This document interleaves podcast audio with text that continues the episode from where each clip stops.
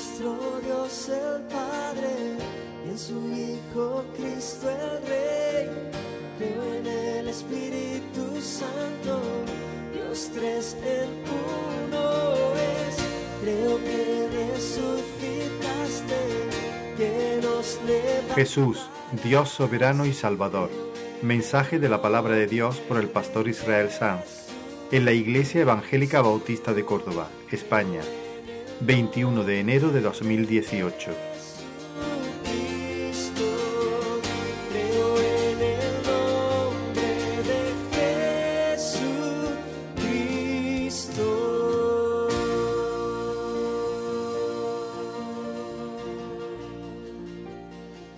Palabra del Señor en el Evangelio de Marcos, capítulo 14. Ya nos estamos acercando al final de este Evangelio. Desde verano de 2016, creo, estamos predicando el Evangelio de Marcos. Y os invito a leer eh, desde el versículo 12, Marcos 14, versículo 12, y vamos a leer hasta el versículo 25. Marcos 14 del 12 al 25. Y dice la, la, palabra del Señor. El primer día de la fiesta de los panes sin levadura, cuando sacrificaban el cordero de la Pascua, sus discípulos le dijeron, ¿Dónde quieres que vayamos a preparar para que coman la Pascua? Y envió dos de sus discípulos, está hablando de Jesús, y les dijo, Id a la ciudad y os saldrá al encuentro un hombre que lleva un cántaro de agua seguidle. Y donde entrare, decida al señor de la casa, el maestro dice, ¿dónde está el aposento donde he de comer la Pascua con mis discípulos? Y él os mostrará un gran aposento alto ya dispuesto. Preparad para nosotros allí. Fueron sus discípulos y entraron en la ciudad y hallaron como les había dicho, y prepararon la Pascua. Y cuando llegó la noche, vino él con los doce. Y cuando se sentaron a la mesa, mientras comían, dijo Jesús, de cierto os digo que uno de vosotros, que come conmigo, me va a entregar. Entonces ellos comenzaron a entristecerse y a decirse, a decirle uno por uno, ¿seré yo? Y el otro, ¿seré yo? Él respondiendo les dijo, es uno de los doce, el que moja conmigo en el plato. A la verdad el Hijo del Hombre va, según está escrito de él. Mas hay de aquel hombre por quien el Hijo del Hombre es entregado. Bueno le fuera a ese hombre no haber nacido. Y mientras comían, Jesús tomó pan y bendijo, y lo partió y les dio, diciendo, Tomad, esto es mi cuerpo. Y tomando la copa y habiendo dado gracias, les dio, y bebieron de ella todos. Y les dijo, Esto es mi sangre del nuevo pacto, que por muchos es derramada. De cierto os digo que no beberé más del fruto de la vid hasta aquel día en que lo beba nuevo en el reino de Dios. Cuando hubieron cantado el himno, salieron al monte de los olivos. Versículo 26. Si el Señor nos hace el favor en esta mañana de enseñarnos lo que está pasando aquí, si el Señor nos concede la gracia de anclarnos en las verdades o en algunas verdades contenidas en este texto, entonces vamos a saber lo que es tener paz con Dios y vamos a saber lo que es disfrutar de descanso en medio de las dificultades de la vida. Y vamos a tener una esperanza inquebrantable al considerar el futuro. ¿Alguien necesita tener una esperanza inquebrantable al considerar el futuro? ¿O conocer y experimentar lo que es tener paz con Dios? ¿O descanso en medio del vaivén de la vida y de las dificultades del presente? Bueno, pues si Dios por su espíritu, de manera sobrenatural, nos imparte luz para entender las verdades contenidas en este texto, nosotros disfrutaremos de estas cosas. Mi intención es que en este relato nosotros podamos ver la gloria de Cristo. Y de dos maneras particularmente. En primer lugar, queremos ver la gloria de su poder y de su deidad manifestada en el conocimiento y el control que Él tiene de todas las cosas. Y la segunda es, eh, eh, la segunda perspectiva es la gloria de Cristo en su bondad misericordiosa al darse, al darse generosamente, al, darse voluntariamente para la salvación nuestra. Así que os propongo estos dos puntos para el mensaje de hoy. El hecho de que tenga dos puntos no significa que va a ser más corto. Os lo aviso. El primer punto es la gloria de su deidad y su control soberano. El segundo punto es la gloria de su gracia salvadora. Ahora, hermanos, es jueves por la tarde. Estamos en la semana de pasión, es jueves. Dentro de unas horas Jesús va a morir en la cruz del Calvario. Es jueves por la tarde y está a punto de inaugurarse la noche más oscura, más negra, más inmoral de la historia. De hecho, Jesús, cuando él se dirigió a los líderes eh, religiosos que venían junto con la guardia del templo a apresarle, él definió ese momento que estaba, que, se, que, que, que estaba viviendo como la hora de la potestad de las tinieblas, la hora del mal. Esta es vuestra hora. He estado en el templo todos los días, pero nunca me apresasteis. Pero esta es vuestra hora. Es la hora de la potestad, es la potestad de las tinieblas. Otras versiones dicen cuando reinan las tinieblas, la hora del mal. Así que este es vuestro momento, las tinieblas se han desatado, es un avivamiento, digamos, infernal, es la hora del mal. Pero sin embargo, en medio de la hora del mal, Jesús no es un barquito de papel zarandeado por las olas. Satanás y sus demonios están en sus puestos. Pero Jesús no es una víctima impotente llevada de aquí para allá. Jesús no es un pelele, Jesús es el dominador. Observa la escena en el aposento alto. Jesús y los doce se reclinan, entonces no había sillas como las nuestras, sino una especie de divanes eh, bajitos y estaban reclinados. Por eso dice que la cabeza de Juan quedaba junto al pecho de Jesús. estaban reclinados todos en una especie de semicírculo y todos comiendo y Judas actuando, claro. Judas es un actor, porque él ya está maquinando su plan diabólico, su plan siniestro pero aparenta amar al Señor y está allí con los discípulos comiendo, riendo, eh, charlando, pero por dentro ya atando los últimos cabos para apuñalar a Jesús por la espalda. Y tal vez piensa que nadie puede conocer sus movimientos, nadie puede prever lo que va a hacer, nadie se lo espera, él tiene un as en la manga, su maniobra va a ser tan insólita que ninguno, ninguno puede saber de qué va Judas, qué es lo que va a hacer, pero se equivoca. Se equivoca porque Jesús lo sabe. ¿Has escuchado lo que Jesús dice? Os declaro solemnemente, de cierto os digo. De repente Jesús, están comiendo, están quizá en un momento más distendido y Jesús dice, amén, amén, de cierto, de cierto. Os declaro solemnemente que uno de vosotros me va a entregar, el que come conmigo. Imagínate los once, cuando reciben esta noticia de parte del Señor, los once están aturdidos como si les hubiesen dado una bofetada eh, con la mano abierta de manera eh, sin esperarlo, como si un mazo hubiese caído sobre sus corazones. A Judas supongo que se le acelera el pulso, pero él sigue actuando, no dice nada. Y entonces los discípulos empiezan a entristecerse y empiezan a preguntarle al Señor, Señor, ¿seré yo?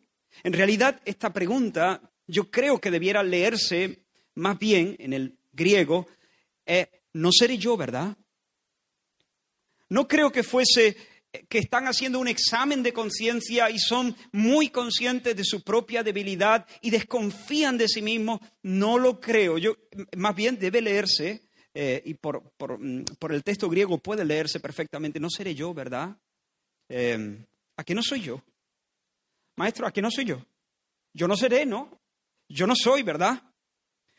Él le responde y les dice, uno de los, de los doce, el que moja conmigo en mi plato. Posiblemente había varios platos. Son trece. Eh, hay varios platos. Y lo que entiendo es que Jesús dice, el que me va a traicionar está muy cerca de mí. El que moja conmigo posiblemente en el mismo plato que Jesús estaba mojando. Se cierra todavía más el círculo en esto. Judas le pregunta, no nos lo dice Marcos, pero nos lo dice Mateo. Judas también le dice, ¿soy yo maestro? Y Jesús le dice, hmm, tú lo has dicho. Claro, esto no fue público, entiendo yo, porque los discípulos no sabían. Cuando vieron salir a Judas, ellos pensaron que iba a repartir limosna a los pobres o que Jesús le había hecho un encargo. Pero estaban comiendo y uno dice, maestro, yo soy el que moja conmigo en el plato. Y Judas, que quizá estaba muy cerca, le dijo eh, de manera discreta, yo no soy, ¿verdad? Soy yo. Tú lo has dicho.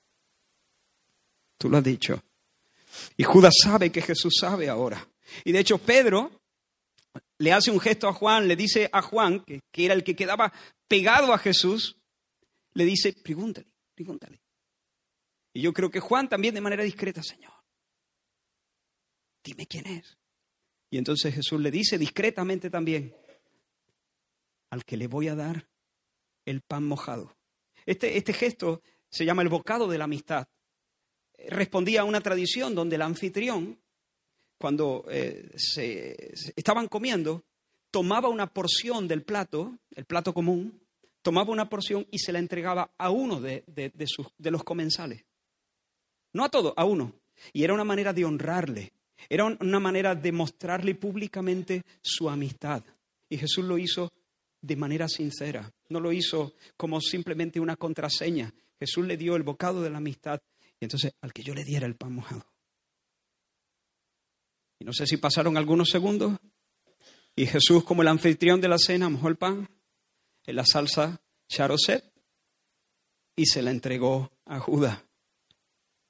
Y Judas, recibiendo esa honra pública de parte del Señor, esa, ese gesto de amistad sincera de parte del Señor, en lugar de quebrantarse, en lugar de avergonzarse, en lugar de eso, lo que hace es endurecerse todavía más y se convierte entonces en una casa para el demonio. Después del bocado, nos dice Juan en el capítulo 13, después del bocado, Satanás entró en él. Así que Jesús sabe, pero la pregunta es esta, ¿por qué? ¿Por qué sabe Jesús? ¿Por qué sabe Jesús que Judas lo va a entregar? ¿Lo habrá deducido mirando cómo se conduce Judas en las últimas semanas, en los últimos días, Jesús atando cabos y de repente llega a la conclusión, definitivamente, este me la juega hoy. ¿Eso es lo que está pasando? ¿O se trata de una habilidad sobrenatural para ver lo que está por venir, lo que todavía no ha pasado, para conocer el futuro? Un poder que le permite saber lo que va a pasar y todavía no, no ha salido a la luz. Por supuesto, Jesús siendo Dios. Él es Dios, Él es hombre, verdadero hombre, verdadero Dios. Dos naturalezas sin mezcla. Jesús siendo Dios puede prever, o sea, puede conocer lo que está por suceder, puede mirar hacia adelante y saber lo que está a punto de suceder o lo que va a suceder dentro de mil años. Él puede saberlo. Pero la razón por la que Jesús sabe que Judas le va a entregar es mucho más profunda. ¿Por qué Jesús sabe que Judas le va a entregar? Jesús sabe el futuro. No porque tenga simplemente un poder para mirar hacia adelante y prever lo que está por acontecer. Jesús sabe el futuro por cuanto todas las cosas que están por suceder responden al decreto eterno de Dios. La historia discurre por los raíles que Dios le ha dispuesto. Pon atención a lo que Jesús dice aquí en este mismo pasaje. A la verdad, el Hijo del Hombre va según está escrito de él. Esta es una manera de decir lo que, lo que va a pasar, va a pasar, pero va a pasar porque ya estaba determinado que pasara. Y está además no solo determinado en el consejo secreto del Dios Trino, sino que está profetizado por los profetas. Dios lo dio a conocer a, los profetas. El, el, Hijo del Hombre va, es decir, todo lo que va a suceder, todo lo que está por acontecer, acontecerá según lo que ha sido profetizado, lo que está escrito de él. Todo responde, hermanos, a un plan eterno que Cristo conoce y lo conoce porque se gestó en las entrañas del Dios Trino. En cierto sentido, no sé si la frase es muy pero en cierto sentido Jesús conoce el, el, futuro no mirando hacia adelante, sino mirando hacia atrás. Jesús no está a merced de la voluntad de, del traidor ni, ni, ni a merced de la voluntad o del odio de sus enemigos. Ese hombre humilde, Jesús, nuestro Señor, que en menos de 24 horas estará desnudo colgando sobre una cruz, luchando por respirar, es el Dios que manda Y es que e, es el Dios que manda en, en la hora más oscura, cuando reina las tinieblas. Cuando reina las tinieblas, reina Dios sobre las tinieblas. Mira lo que ocurre inmediatamente después. Este gesto de Jesús me encanta. Inmediatamente después de que Judas es poseído por el diablo, él se levanta y sale. Lo- la Biblia dice que los discípulos, el resto, pensaron que como era el tesorero, Jesús le había dado el encargo de repartir eh, algún regalo a los pobres, alguna ofrenda para ellos, o que lo había enviado a hacer algún recado. Pero en realidad no era así. Judas salió de allí directamente para ir a los líderes religiosos y ultimar cómo, iban, cómo iba a entregárselo. Para darle la, la- la- la voz ¿no? de ya. Pero cuando Judas se levanta y está por salir, Juan, el evangelista, el apóstol Juan, nos dice, y después del bocado Satanás entró en él. Y atentos ahora. Entonces Jesús le dijo, lo que vas a hacer, hazlo más pronto. Cuando él pues hubo tomado el bocado, sigue diciendo, luego salió y era ya de noche. Imagina la escena. Judas se levanta. Él piensa que tiene de alguna manera la rienda. Y Jesús le dice, "Ey, ch, ya. Ahora, no te demores, no te distraigas. Ahora mismo, lo que vas a hacer, hazlo ya. ¿Quién manda aquí? estuviera en el ejército hubiese dicho, ¡ar! Ya. Porque finalmente Judas, cuando baja endemoniado las escaleras y se dirige a traicionar a Jesús, aunque él no quiere obedecer a Jesús, en realidad lo único que está haciendo es cumplir lo que ya estaba determinado que sucediera. Los líderes habían dicho, no durante la fiesta, ¿recordáis? No durante la fiesta. El plan del hombre era esperar a que la Pascua terminase, que los peregrinos volviesen a sus casas. El hombre había dicho, no durante la fiesta, el cielo había dicho, durante la fiesta. Porque Dios quería que la sangre de Cristo se derramase el mismo día en que el Cordero Pascual era sacrificado. Y aquí, hermano, manda Dios. Y cuando Jesús dice ya, es ya. Y cuando Jesús le dice a Judas, ahora es ahora y punto. Porque en la hora más oscura, la, cuando reina las tinieblas, manda Dios. Jesús no es un pelele, Él es el dominador. Bendito sea su nombre. Esa era la convicción de los apóstoles. Cuando Lucas describe ese momento donde los apóstoles y otros discípulos del Señor oran, cuando se empieza a desatar la persecución contra ellos. Dice que ellos orando dijeron estas palabras, Hechos capítulo 4, versículos del 27 al 28, porque verdaderamente se unieron en esta ciudad contra tu santo Hijo Jesús, a quien ungiste. Herodes y Pilato, con los gentiles y con el pueblo de Israel, se unieron para hacer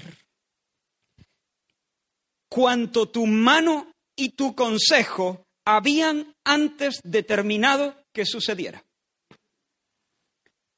Tu consejo, porque el Señor lo decretó. Tu mano, porque providencialmente lo orquestó. Y ellos hicieron finalmente. Claro, ellos no eran conscientes. Ellos no, sus voluntades no estaban rendidas a cumplir el consejo de Dios. Ellos iban en contra de Dios y en contra de su ungido. Pero yendo en contra de Dios y en contra de su ungido, cumplieron al dedillo lo que Dios había determinado que sucediera. Quiero que veáis, hermanos, la gloria de Cristo como el Rey soberano. Él conoce y tiene control de todas las cosas. Y nosotros creemos y confesamos, junto con la, eh, la declaración, la confesión bautista de fe de 1689, y ahora leo literalmente, Dios, el buen creador de todo, mete, esto en tu pecho, deja que te lo caliente. Y si tú ardes con las verdades contenidas aquí, tienes la clave para dormir a gusto. Dios, el buen creador de todo, en su infinito poder y sabiduría, sostiene, dirige, dispone y gobierna a todas las criaturas y todas las cosas.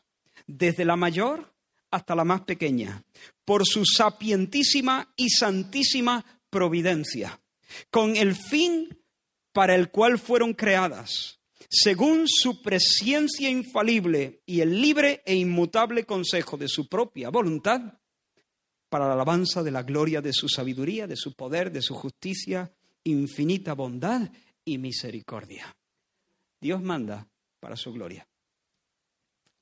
Abrazamos con sencillez las palabras que Eliú le dirigió a Job. Mira estas palabras preciosas. Hay mucha sabiduría aquí. Porque a la nieve dice, hablando de Dios, Dios le dice a la nieve, desciende a la tierra. Agradecemos a Dios por los hombres de ciencia que nos explican cómo funcionan estos procesos. Y tienen sabiduría. El Señor da la ciencia al hombre para que nos pueda describir cómo funciona todo eso y cómo operan las normas. Pero en una última lectura, en una lectura fundamental, ¿sabéis lo que está ocurriendo? Está ocurriendo que Dios le dice a la, nieve, desciende a la tierra. Dios la envía sobre la tierra. Y también a la llovizna y a los aguaceros torrenciales. Así, sigue diciendo Eliú, hace retirarse a todo hombre para que los hombres todos reconozcan su obra. Y las bestias entran en su escondrijo y se están en sus moradas. Por el soplo de Dios se da el hielo y las anchas aguas se congelan. Asimismo, por sus designios se revuelven las nubes en derredor para hacer lo que Él les mande. Unas veces por azote.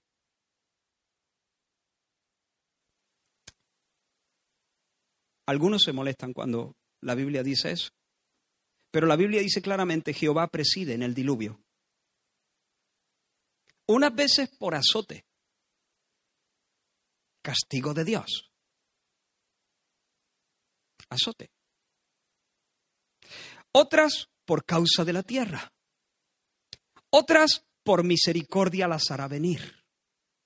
Dios envía una lluvia para bendecir y mostrar su bondad y darle un beso a los habitantes de la tierra. Y otras veces las envía para hacer que los moradores de la tierra tiemblen y reconozcan que son pequeñitos y dependientes.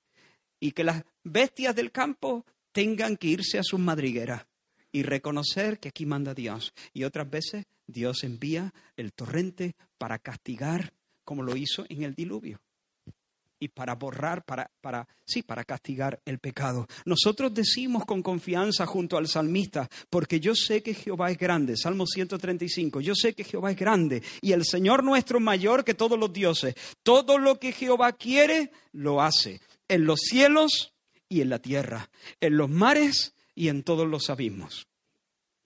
Nosotros eh, confesamos con gozo las palabras de Isaías 46, donde Dios dice, yo soy Dios y no hay ningún otro. Yo soy Dios y no hay nadie igual a mí. Yo anuncio el fin desde el principio. Yo digo, mi propósito se cumplirá y haré todo lo que deseo. Lo que he dicho, haré que se cumpla. Lo he planeado y lo realizaré. Isaías 46, del 9 al 11. Lo he planeado y lo realizaré. Nosotros afirmamos con el apóstol Pablo que en Él, en Cristo, asimismo tuvimos herencia, habiendo sido predestinados conforme al propósito del que hace todas las cosas según el designio de su voluntad. Dios es el que hace todas las cosas según el designio de su voluntad. Es de noche, jueves noche. A las nueve de la mañana Jesús estará desnudo colgando, clavado a la madera de una cruz. Su cuerpo será él entero, su persona será humillada en el Calvario. A las tres de la tarde reventará su corazón y su cuerpo quedará sin, sin pulso. Y de nuevo parecerá, cuando uno mira esa escena, que el pez grande se ha comido al pez, al pez chico. Pero no es así, no es así. Jesús es el pez grande. Él va según lo previsto. Él va según lo que está escrito de Él. Él no ha soltado la rienda. Él es el dominador. Él es el ejecutor del plan divino de redención. Y quizá algunos están diciendo aquí un momento, un momento, un momento. A la luz de lo que estamos diciendo, si todo en realidad discurre según el plan trazado por Dios en la eternidad pasada, Entonces, ¿por qué Judas es culpable? ¿Cuál es la responsabilidad de Judas? ¿Por qué razón el Señor le dice, el Hijo va, el Hijo del Hombre va, según está escrito de él, mas hay de aquel hombre por quien el Hijo del Hombre es entregado. Bueno le fuera a ese hombre no haber nacido. Vamos a ver. ¿Acaso Judas no está actuando según lo planeado por Dios? ¿Es justo culpar a Judas de algo así si en realidad él lo que está haciendo es ceñirse al plan divino? Sí, es justo culpar a Judas, porque Judas es culpable. Porque la Biblia nos enseña, hermano, que Dios hace que todas las cosas sucedan, pero lo hace de tal manera que Él mantiene, respeta la facultad que nosotros tenemos de tomar decisiones voluntarias, decisiones significativas, que tienen resultados reales, que tienen resultados eternos y de las cuales somos plenamente responsables. Las dos cosas son verdad con la Biblia en la mano. Dios no obligó a Judas a actuar contra su voluntad. Dios realizó su plan por medio de Judas usando los actos voluntarios del traidor. Judas hizo lo que quiso hacer. Así de claro. Judas hizo lo que quiso hacer, pero al mismo tiempo cumplió al dedillo la voluntad decretada de Dios. Judas no fue una marioneta. Judas obró libremente. Judas obró de acuerdo a sus propios deseos malos. Y sin embargo, al hacerlo, cumplió las palabras del Salmo 41 que dicen, aún el hombre de mi paz, en quien yo confiaba, el que de mi pan comía, alzó contra mí el calcañar. Hermanos, una vez más digo desde aquí, la Biblia no nos explica cómo Dios combina su control providencial con nuestras acciones y decisiones voluntarias significativas y responsables. No sabemos cómo encajan estas piezas. No podemos explicar finalmente cómo Dios puede ser absolutamente soberano, y esto es algo que la Biblia dice sin ningún lugar a dudas. No hay un solo átomo en el universo no hay una sola voluntad, no hay un solo movimiento que esté eh, al margen del control providencial y soberano de Dios. Si así fuera, nosotros no podríamos decir que todas las cosas, que estamos seguros de que todas las cosas nos ayudarán a bien y nos ayudan a bien. No podríamos decirlo. Pero por cuanto todo está bajo el control soberano de Dios, nosotros podemos decir, yo sé que pase lo que pase, pase lo que pase, todo habrá de ayudarme para que Dios cumpla su propósito en mí. Pero no sabemos cómo, cómo encaja esto con el hecho que también la Biblia presenta de que el hombre es responsable. La Biblia no describe al hombre como una marioneta, como alguien que está sujeto a un destino eh, eh, eh, y, y, tenemos que, bueno, asumir una visión de la vida fatalista y lo que será, será, porque ya lo que Dios ha decretado, no, nosotros somos criaturas que obramos libremente, decidimos libremente, voluntariamente, siempre en otro nivel de libertad, ¿eh? no somos completamente libres.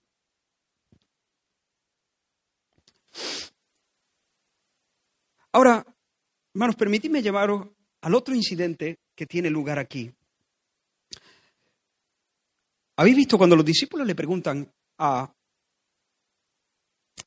bueno, cierro el pensamiento que estaba diciendo. No sabemos bien explicar cómo, cómo encajan estas dos cosas. Un Dios soberano absolutamente, un hombre responsable, verdaderamente responsable. Pero el hecho de que nosotros no sepamos explicar cómo encajan no significa que tengamos que desechar estas verdades. Aquí la virtud no está en encontrar una explicación en el medio. Aquí aquí la virtud es mantener los dos extremos. La virtud es abrazar la verdad de que Dios es absolutamente soberano, abrazar la verdad de que el hombre es completamente responsable delante de Dios. De esa manera y solo de esa manera podremos eh, hacer justicia a lo que la Biblia revela. Ahora, cuando los discípulos le preguntan a Jesús, Señor, Maestro, ¿en qué lugar, o sea, en qué, eh, sí, ¿en qué lugar vamos a celebrar la Pascua? Jesús les da unas instrucciones bastante raras, ¿no te parece? Manda a dos de su- de sus discípulos, eh, Lucas nos dice que esos dos eran Pedro y Juan, y les dice, id a la ciudad, y allí os saldrá al encuentro un hombre que lleva un cántaro de agua. Cuando lo veáis, lo seguís. Seguidle y allí donde él entre, en esa casa, preguntad por el dueño de la casa. Os entrevistáis con él y cuando, eh, cuando le veáis le decís, el maestro dice que dónde está el sitio donde va a celebrar la Pascua con los discípulos. Unas instrucciones un poquito raras, ¿no? Tú imagínate a Pedro y a Juan caminando hacia Jerusalén. El Señor no les ha dado el nombre de ninguna calle, el Señor no les ha dicho que vayan a alguna plaza en particular, no les ha señalado un cruce de caminos, no, simplemente ellos tienen que ir a la ciudad. Y Juan, pero a la ciudad, sí, a la ciudad ha dicho el Señor, pero vamos a ver, a la ciudad, sí, a la ciudad. Como no es grande, ¿a dónde vamos? Pero Jesús le dice, id a la ciudad. Y cuando estéis allí, ya os toparéis con un hombre que lleva un cántaro de agua. Esto sí era una señal un poquito más específica, porque en aquellos tiempos los hombres no portaban los cántaros de agua, lo, hacían las mujeres. Ver a un hombre portando un cántaro de agua en aquellos tiempos era como ver a un hombre llevando un carrito jané con un bebé, jané se llama, ¿no? Eh, eh, pues hace unas cuantas décadas. Era raro. Eran las mamás las que lo llevaban, ahora ya no. Gracias a Dios, pues eso ha cambiado, pero antes ver a un hombre, eh, yo qué sé, los años 70 o los años 60, llevando el- o, dándole de, de comer al niño, no era una imagen, según me cuentan, ¿no? No soy tan antiguo. no tengo tanta juventud acumulada, como diría nuestro hermano. Ah, no era tan, tan, tan, tan fácil verlo. Pero él les dijo, cuando veáis a un hombre que lleva un cántaro de agua, entonces os vais detrás de él. Y eh, cuando él entre en la casa, entonces vosotros entrad y preguntad por el dueño. Yo me pregunto, ¿por qué el Señor hace una cosa, yo qué sé, tan aparatosa? ¿Por qué el Señor le envía a preparar un lugar de una forma tan sensacional? Aquí lo que falta es el redoble. Pareciera, no sé, no sé, parece... mm, no, no era más fácil, no les podía haber dado una dirección, no les podía haber quitado un poco de misterio a todo aquello. ¿Por qué, por qué los guía de esta manera? Bueno, tal vez quería evitar que Judas se enterase del sitio donde iban a estar celebrando la fiesta con, con antelación, eh, para evitar que les eh, arruinara la celebración íntima de la Pascua, tal vez. Pero creo que los tiros van por otro lado. Creo que hay razones más poderosas que esas. Yo creo que el Señor está procurando que antes de que caiga la turba sobre él, antes de que todo se disloque o parezca que se disloque, porque no se va a dislocar, porque Jesús no va a soltar las riendas. Jesús no, no suelta las riendas ni cuando está muerto sobre la cruz. Antes de que todo parezca que las aguas van a salirse de cauce, Él les quiere asegurar, Él quiere mostrarles una vez más hasta qué punto Él tiene el control de todo lo que ocurre. Hermanos, no estamos ante una exhibición frívola e inútil de poder, sino estamos ante una demostración elocuente y oportuna, porque en unas horas va a parecer que todo está patas arriba, va a parecer que todo está del revés. Pero el Señor les quiere asegurar una vez más, no es la primera vez que lo hace, una vez más, no es la última vez que lo hace, dentro de un rato va a decir, uno de vosotros me va a entregar. Mientras cenan.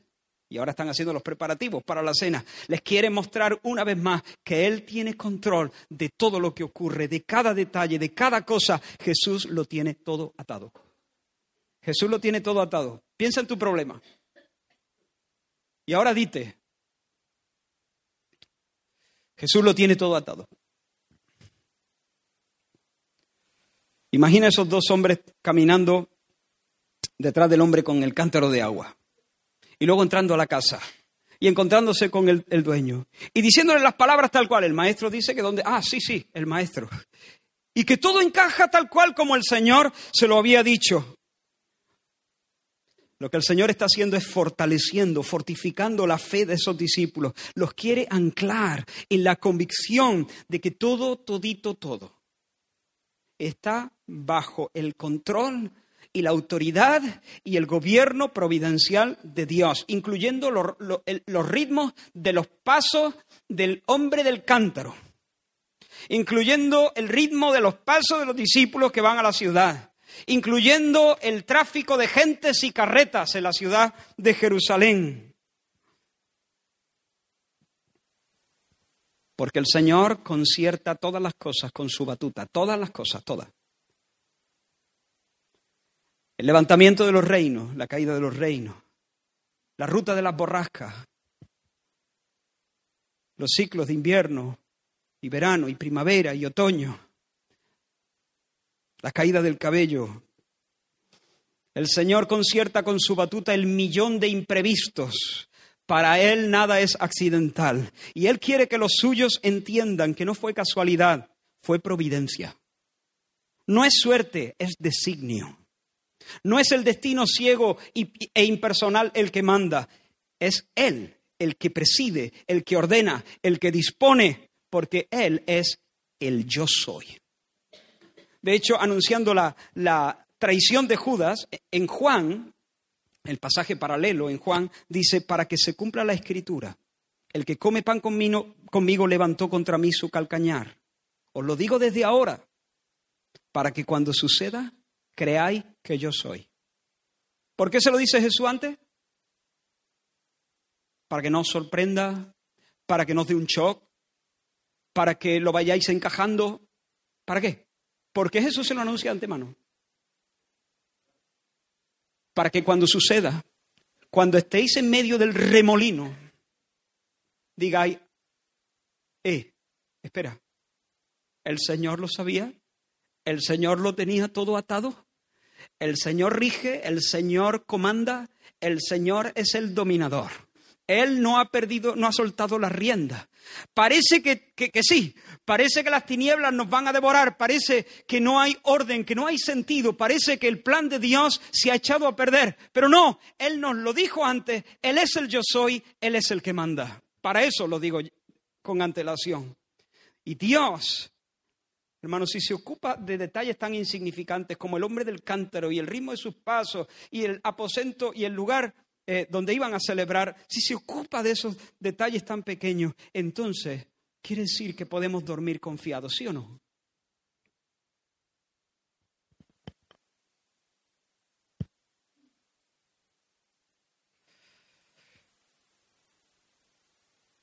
Tal vez tienes un tumor eh, en tu cuerpo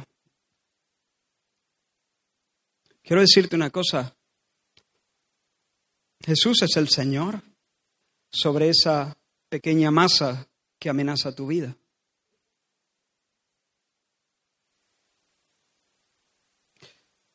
No quiero frivolizar.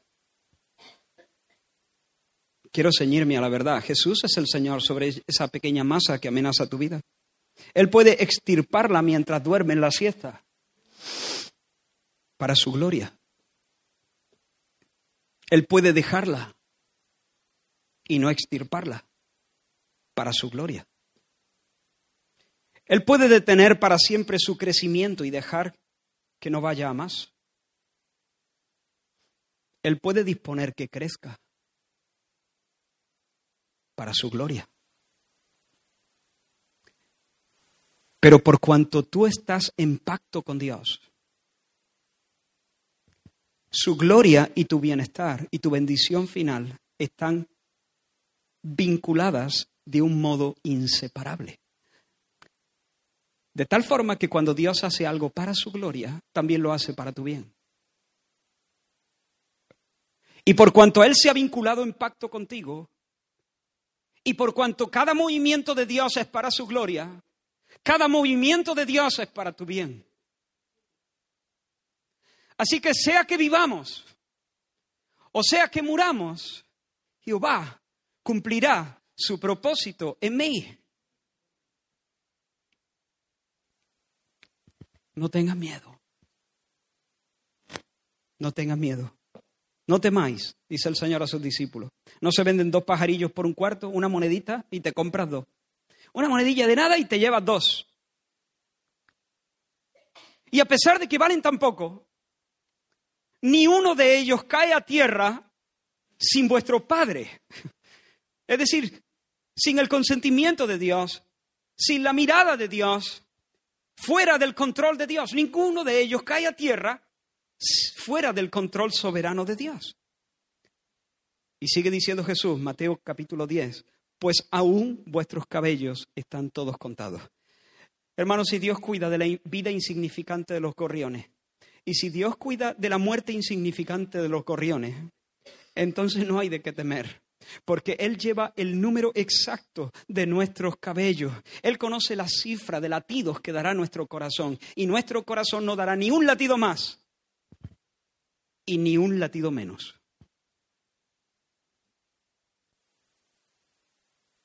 Justo estaba en este momento cuando escribía este mensaje.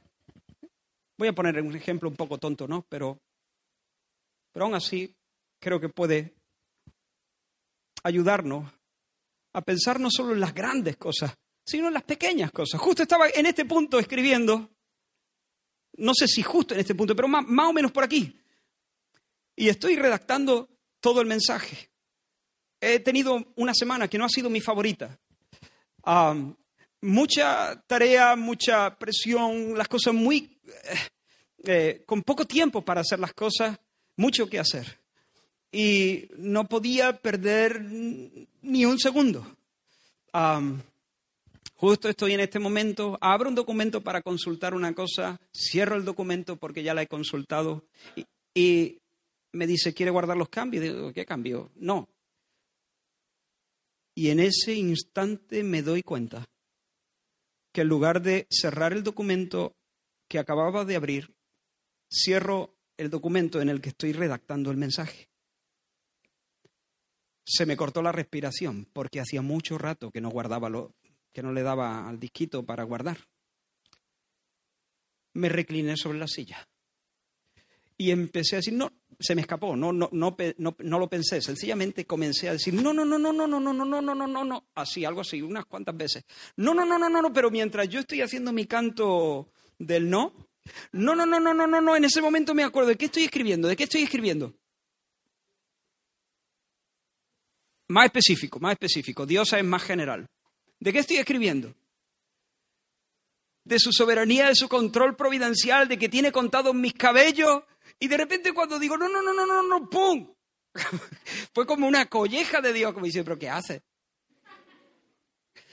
Me incorporó.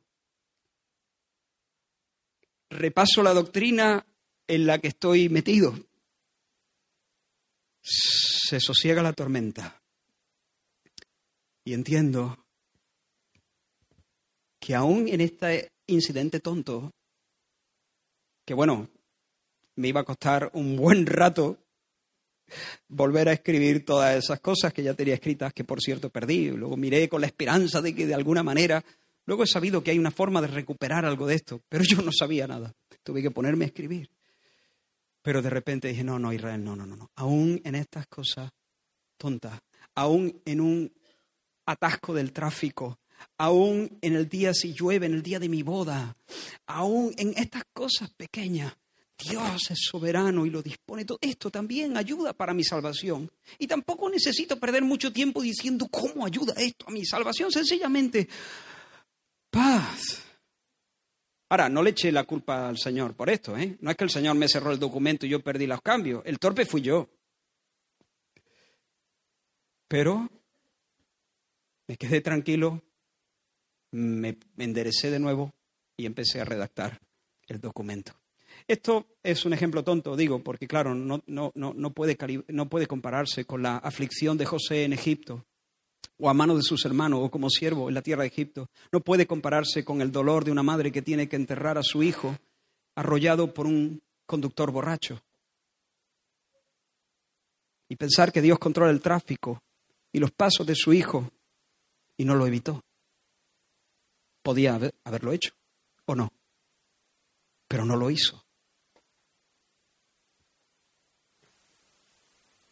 No, e, es un ejemplo muy tonto, pero en las cosas grandes y aún en las cosas pequeñas, Dios es el que manda. Tal vez algunos estén furiosos por lo que están oyendo. Tal vez algunos estén pensando que si esto es así, hay un punto de crueldad y de maldad en Dios. Pero quiero llevarte al segundo punto, este mucho más rápido. Dios, Jesús no es solamente el Dios soberano. Jesús es un tierno Salvador, un Salvador misericordioso. No solo controla, sino que ama, ama voluntariamente, ama entrañablemente, ama sacrificialmente. Y mira un momento al grupo celebrando la Pascua. El Señor comenzó celebrando la Pascua judía, pero terminó celebrando otra cosa. Celebró, terminó instituyendo otra fiesta, ordenando eh, otra cosa, un memorial diferente.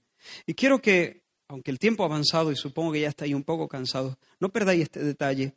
La cena de, de Pascua más o menos seguía el siguiente orden. En primer lugar, el padre de familia ofrecía la primera de cuatro copas de vino. Dicen los estudiosos que era vino eh, perdón, mezclado con agua, diluido un poquito en agua. Pero se servían cuatro copas principales durante la cena. Al principio el padre presentaba la primera copa de vino y pedía la bendición sobre la celebración, sobre la fiesta. Luego los comensales se lavaban las manos, simbolizando la necesidad que tenían de limpieza moral y espiritual. Y enseguida se servía el primer plato. El primer plato consistía básicamente en legumbres y hierbas amargas que simbolizaban la esclavitud en Egipto y la salsa charoset, que era una mezcla de higo, dátiles, manzanas, pasa, almendra, todo eso mezclado, aderezado con vinagre y especias. Yo creo que aquí, y, ellos comían algo de legumbre, hierba amarga y la salsa que se mojaba. Yo creo que en este punto es cuando Jesús anuncia la traición de Judas. Después que han terminado ese, digamos, primer plato, se sirve el cordero, cordero asado, y la segunda copa de vino. Pero todavía ni se come el cordero ni se bebe el vino. Se pronuncia una oración, después se cuenta la historia de, de- la liberación de Egipto, porque de eso se trataba. La Pascua rememoraba la liberación de los esclavos hebreos eh, debajo el yugo de Faraón. Y cuando se contaba la historia, se cantaba en hebreo el Halel, que eran los salmos 113 al, 100, eh, al 118, pero aquí solo se cantaba la primera parte del Halel, Salmo 113 y Salmo 114. Cuando se cantaban, se bebían la segunda copa. Luego el padre pronunciaba una, una oración de bendición sobre el pan sin levadura y empezaban a comer el cordero asado, acompañado por hierba amarga y la salsa también. Pero justo aquí, hasta aquí, todo normal, Pascua judía. Pero justo cuando Jesús pronuncia la, la oración y las palabras sobre el pan, se desvía, se aparta del guion de la Pascua, lo que todo padre de familia debería decir en ese momento. Él deja a un lado las palabras tradicionales, introduce una nueva palabras. Y él dice, tomó el pan y bendijo, lo hemos leído, y lo, par- lo partió y les dio, diciendo, tomad, esto es mi cuerpo. Es decir, tomad, esto representa mi cuerpo, que es partido po- por vosotros, que es partido para vuestra vida, para vuestro bien. De repente Jesús deja de referirse al éxodo, a la liberación de Egipto, y comienza a hablar de otra liberación de una liberación mayor. Ya no, ya no se refiere al pasado, sino comienza a referirse a algo que está por suceder en unas horas. Es de noche, a las nueve de la mañana, Él estará en la cruz. Jesús lo que está haciendo es anunciando un nuevo éxodo para que se cumplieran las palabras del profeta Isaías. Recordáis estas palabras muy conocidas. Así dice el Señor, el que abre camino en el mar y senda en las aguas impetuosas. El que abre camino en el mar, ¿de qué te suena eso? ¿Cuándo abrió Dios camino en el mar?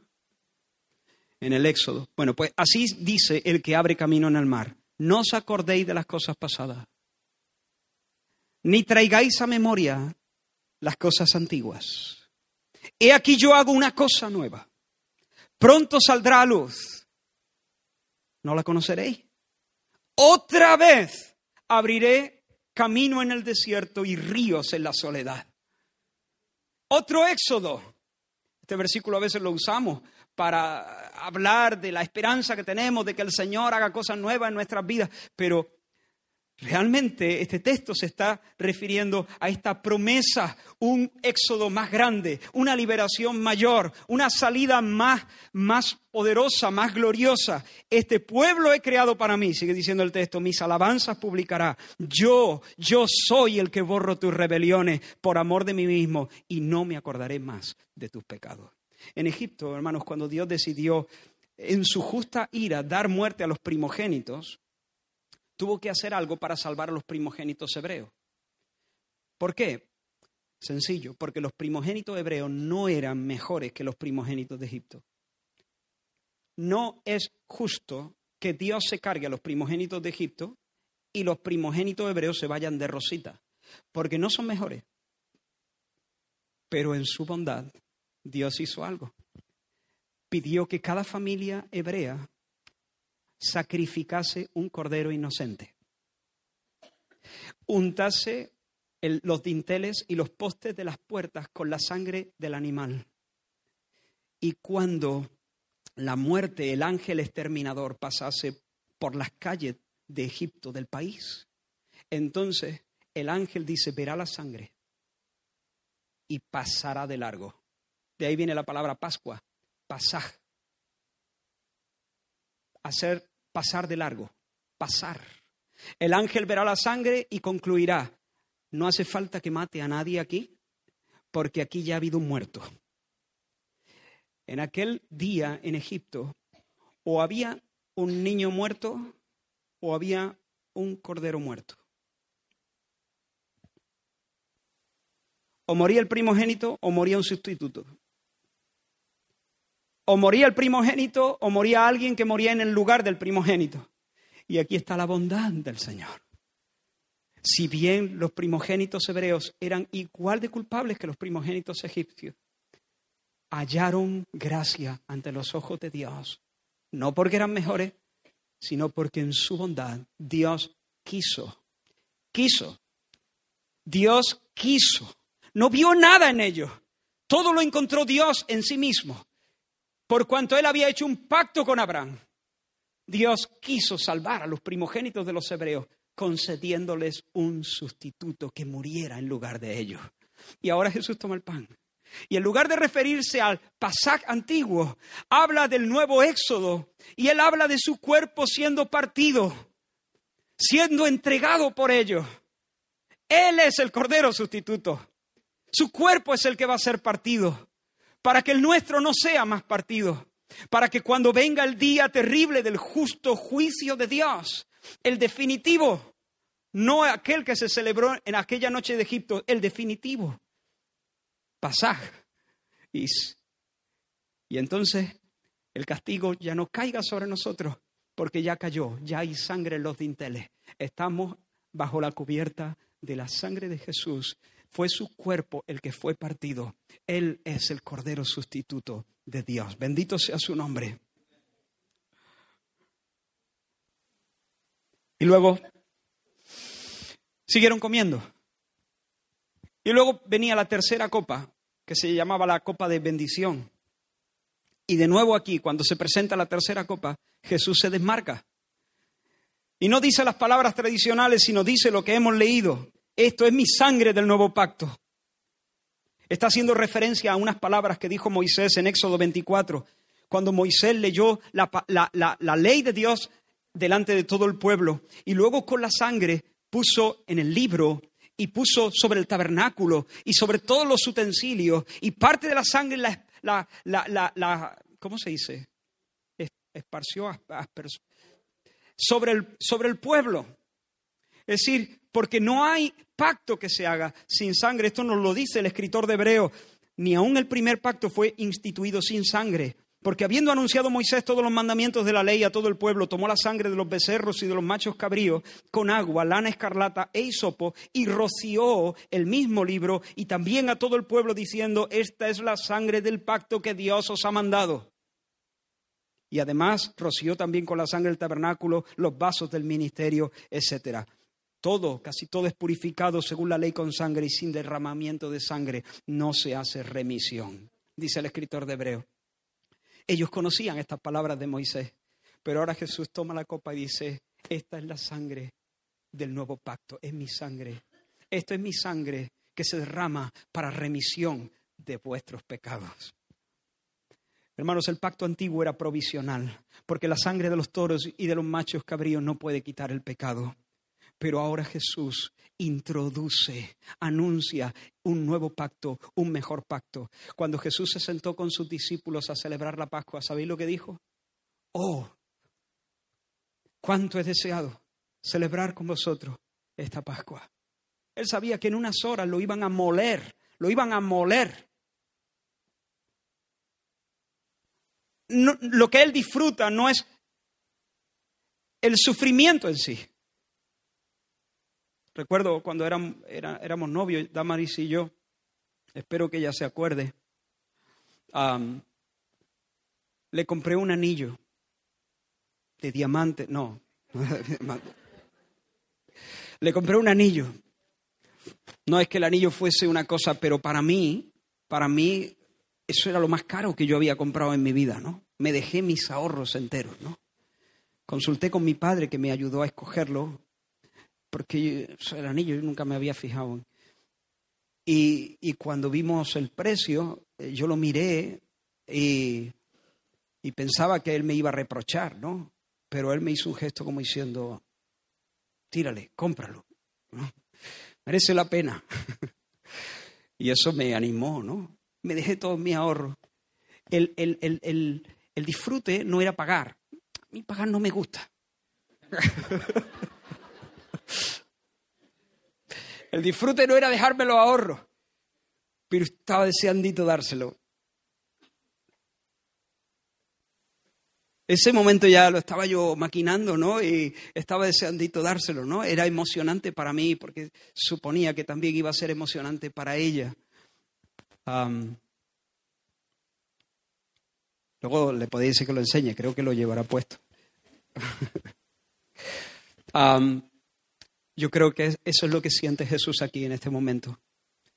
No es que esté disfrutando el hecho de que en unas horas estará sufriendo, pero es como el anillo de pedida.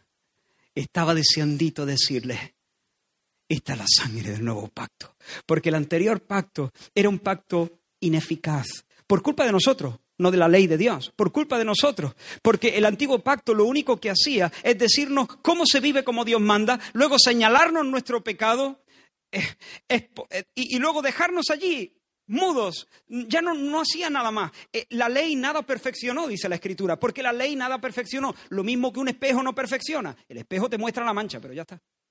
No te la limpia. El espejo te muestra dónde tienes que hacer el arreglo, pero no te arregla. El espejo no perfecciona, la ley te muestra la mancha, te muestra lo que tienes que cambiar, pero luego ya no hace más nada. La ley lo único que es que te arrincona y te deja bajo la sentencia de una palabra, de una palabra que es como un mazo, maldito, y de esa manera la ley nos lleva a clamar por un Salvador. ¿Quién me librará? ¿Quién me librará? Pero ahora Jesús dice, esta es la sangre del nuevo pacto. Y os leo, ya estamos terminando. Pero ahora Jesús es hecho, por tanto, perdón, ahora tanto mejor ministerio es el suyo, por cuanto Jesús es mediador de un mejor pacto establecido sobre mejores promesas. Porque si aquel primero hubiera sido sin defecto, ciertamente no se hubiera procurado lugar para el segundo. Porque reprendiendo los dice, y ahora hace mención de un pasaje de Jeremías, atento ahora, esto es espectacular. Y aquí vienen días, dice el Señor, en que estableceré con la casa de Israel y la casa de Judá un nuevo pacto, no como el pacto que hice con sus padres el día que los tomé de la mano para, para sacarlos de la tierra de Egipto, porque ellos no permanecieron en mi pacto y yo me desentendí de ellos dice el Señor. Por lo cual este es el pacto que haré con la casa de Israel después de aquellos días, dice el Señor. Pondré mis leyes en la mente de ellos y sobre su corazón las escribiré. Y seré a ellos por Dios y ellos me serán por pueblo. Y ninguno enseñará a su prójimo ni ninguno a su hermano diciendo, conoce al Señor, porque todos me conocerán, desde el menor hasta el mayor de ellos, porque seré propicio a sus injusticias. Y nunca más me acordaré de sus pecados y de sus iniquidades. Bendito sea el nombre del Señor. Mira, un nuevo pacto que implica una nueva naturaleza. Escribiré mi ley en su mente y en sus corazones. Antes se la escribí en una piedra. Y tú la veías y tú decías, eso está bien, pero aquí tengo pasiones distintas. No me gusta. No, no. Pero el Señor dice, el pacto nuevo, yo ya no te escribiré la ley en la piedra, te la voy a escribir en la mente y en el corazón. Y como yo te voy a, te voy a hacer un trasplante de mente, te voy a hacer un trasplante de corazón, te voy a regenerar, te voy a hacer nacer de nuevo, te voy a dar una nueva naturaleza. Esos son los términos del nuevo pacto. Por eso Jesús está diciendo, oh, cuánto he deseado daros el anillo de pedido, cuánto he deseado comer esta Pascua, declarar que se inaugura el pacto nuevo, anunciado por los profetas, Ezequiel, Jeremías. Pero no solo eso, en el nuevo pacto, cada persona que está ligada tiene una relación personal con Dios. Ninguno tendrá que decirle a su compañero conoce al Señor, porque todos me conocerán. En el antiguo pacto, Dios había hecho un pacto con una nación, pero ahí en esa nación habían creyentes y no creyentes. Pero Dios tenía un pacto con todos. En el nuevo pueblo de Dios, todos le conocerán. Todos tendrán una relación personal con Jesús, porque todos habrán nacido de nuevo. Y ninguno tendrá que decirle a su prójimo, conoce al Señor en ese sentido, porque todos tendrán una vinculación personal, orgánica con el Señor. ¿Y de qué estamos hablando aquí? De vida eterna, porque esta es la vida eterna que te conozcan a ti y a Jesucristo a quien has enviado. En el nuevo pacto hay vida eterna. En el nuevo pacto hay perdón absoluto. Seré propicio a sus injusticias y nunca más me acordaré de sus pecados. En el nuevo pacto hay bendición plena. Seré a ellos por Dios y ellos me serán a mí por pueblo. ¿Te imaginas la ilusión de Jesús de poder decirle a sus discípulos, este es el pan, este es mi cuerpo partido por vosotros, esta es la sangre del nuevo pacto? Ya no estamos recordando a Moisés que puso sangre de machos cabríos sobre el pueblo y sobre los utensilios del, del tabernáculo y sobre el tabernáculo y sobre el libro de la ley. Ahora es un nuevo tiempo. Otra vez abriré un camino en el desierto. No os acordéis de las cosas pasadas ni traigáis a memoria las cosas antiguas. Yo hago una cosa nueva o la estoy haciendo delante de los ojos. Esta es la sangre del nuevo pacto. Y en el nuevo pacto cada persona tiene una relación conmigo y tiene vida eterna. Nunca más me acordaré de sus pecados. Habrá nacido de nuevo y tendrá una nueva naturaleza. Y tiene por herencia toda la bendición. Coheredero con Cristo. Yo seré su Dios. Y Él será mío. Él será mi pueblo. Y lo último que quiero decir, cantaron el himno, hemos leído, y salieron. De allí descendieron, pasaron, cruzaron el valle, vado de, Cebrón, de, eh, de, de Cedrón, entraron en el huerto de los olivos, allí lo apresaron. Y tú te estás preguntando, ¿y la cuarta copa? Bueno, no sé si te lo estabas preguntando, pero ¿y la cuarta copa? ¿No eran cuatro? ¿No han bebido tres?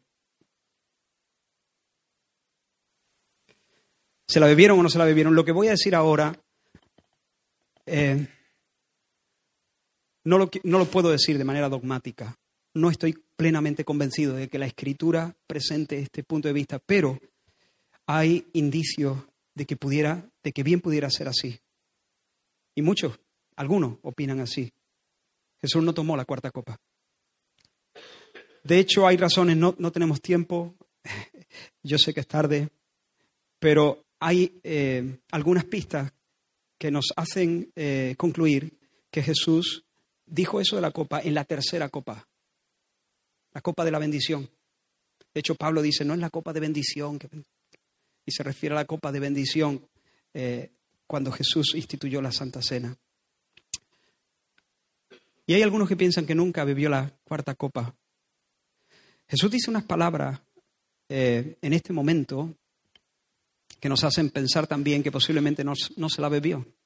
Él dijo, desde ahora no beberé más del fruto de la vid hasta que lo tome nuevo con vosotros en mi reino. Por un momento eh, pensé poner aquí cuatro copas, tres vacías y una llena, para ayudaros a fijar en la mente que de alguna manera la celebración se ha iniciado, pero está todavía pendiente. Jesús viene, Jesús regresa, y Jesús regresa para que nos tomemos juntos la cuarta copa. Y luego se cantaba el jalel completo, los salmos 115, 116, 117, 118. Nos queda el banquete, nos queda el convite, nos quedan las bodas y el banquete que nunca tendrá fin. Si tú estás eh, en un momento de tu vida donde todo parece boca abajo, recuerda Jesús reina y Jesús controla, descansa, descansa. Si tú estás aquí y reconoces que eres pecador, que no has vivido como Dios manda, mi pregunta para ti es, ¿te has refugiado bajo la sangre? Porque en aquel día, el día que viene, o morirás tú, o el sustituto. O ha muerto un sustituto por ti, mejor dicho, o tendrás que pagar con tu sangre tu propio pecado. ¿Has confiado en Jesús como el Cordero de Dios que quita el pecado? ¿Le has reconocido como el Señor, como el Dios hecho carne que ha vivido la vida imposible que tú no podías vivir? ¿Ha muerto en tu lugar para cargar con tu culpa y cargar con el castigo que tú merecías? ¿Que se ha levantado triunfante de la muerte y ahora es el Señor? ¿Te has arrepentido de corazón de tus pecados? No te estoy preguntando si has hecho una oración sino que si has abandonado el pecado. Porque hasta que no se abandona el pecado, uno no se ha arrepentido. Te has entregado plenamente bajo el señorío de Cristo.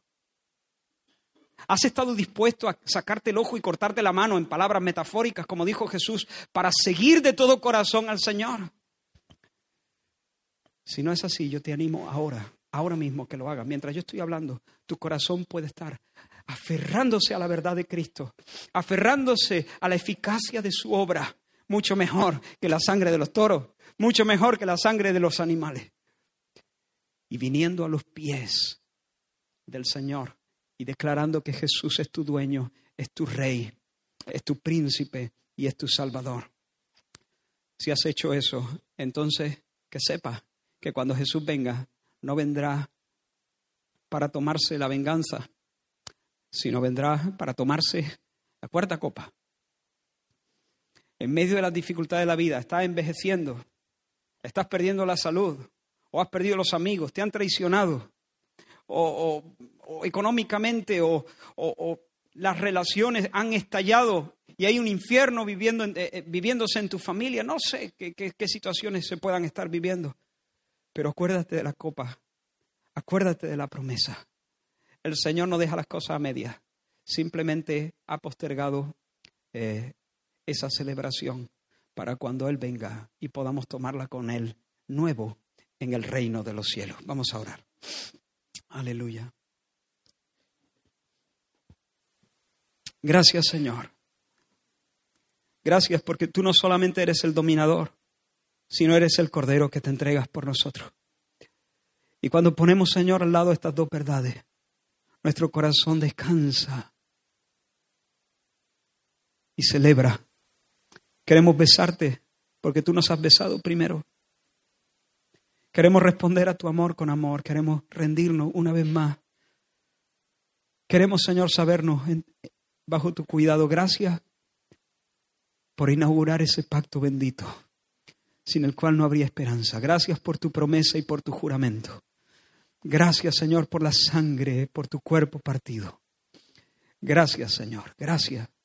Ayúdanos, Señor, a vivir a la luz de estas cosas para que podamos ser un pueblo fuerte en ti, un pueblo confiado en ti. En el nombre de Jesús. Amén. Amén. Que el Señor os bendiga. Fija tus ojos en Cristo, tan lleno de gracia y amor. Y lo tengo